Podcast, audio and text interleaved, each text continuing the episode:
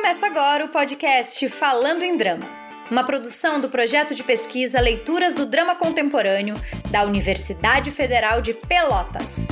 A cada novo episódio, apresentaremos a vocês um pouco da vida e obra de dramaturgos e dramaturgas da contemporaneidade. Aliás, falando em drama,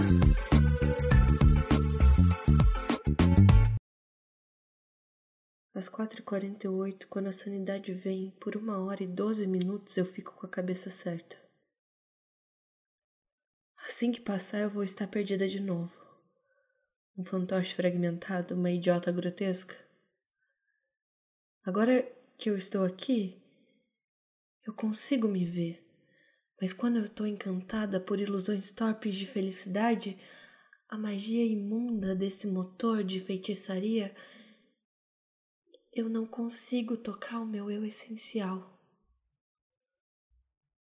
Por que você acredita em mim nessas horas e não agora?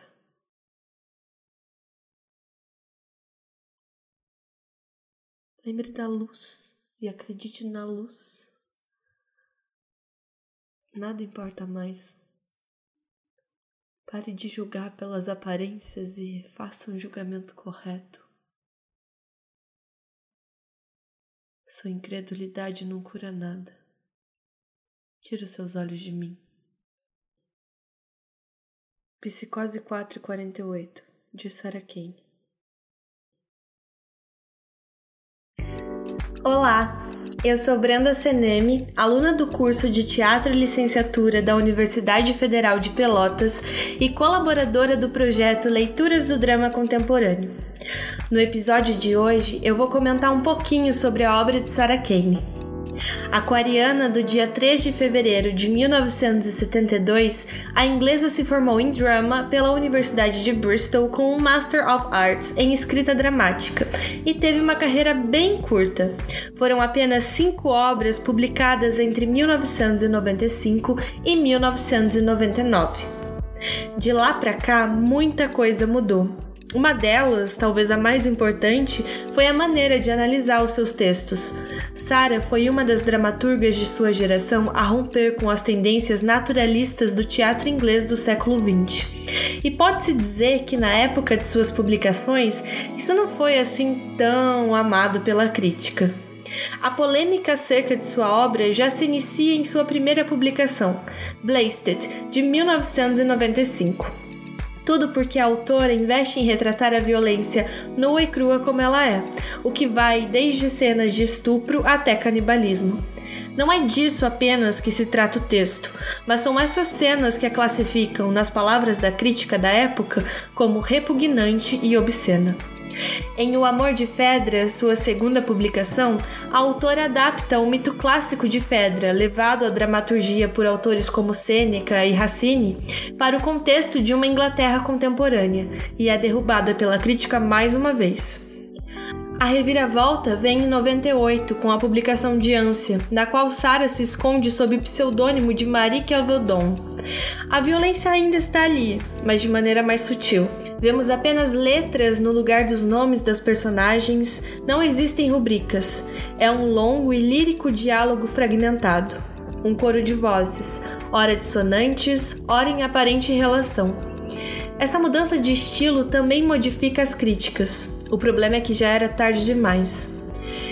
Em 1999, Sarah é internada e também é em 1999 que surge Psicose 4 e 48, meu favorito entre os cinco. Existe uma pesquisa que diz que a maioria dos suicídios acontece às 4h48 da manhã, o que dá nome e uma camada extra de sentidos para a obra. Escrita quase em um fluxo de palavras e pensamentos não lineares, lirismo e diálogos curtos se misturam e dão voz a sentimentos muito vívidos, apesar de mórbidos, de uma personagem que corre contra o tempo e os próprios instintos que beiram a loucura. Há quem diga que é um pedido de socorro, Há quem diga que é apenas um expurgo. Nesse mesmo ano, Sarah Kane, que travava uma batalha contra a depressão, se suicidou com apenas 28 anos de idade. Me chama a atenção a complexidade de suas personagens e seu senso de humor que beira o cinismo, de modo que, se eu precisasse classificá-la em alguma das caixinhas, seria na de genial. Incompreendida à sua época, mas genial, como vários outros artistas. Que tal ler Sarah Kane hoje?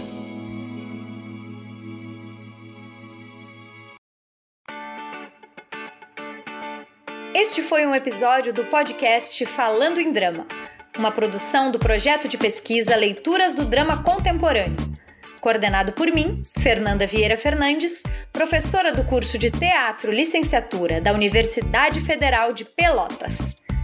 A edição de som é de João Vitor Soares e Milena Vaz. A arte é de Mário Celso.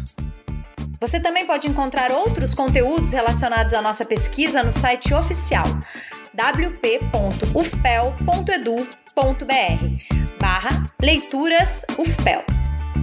E nas redes sociais, Instagram, Facebook, YouTube e Twitter.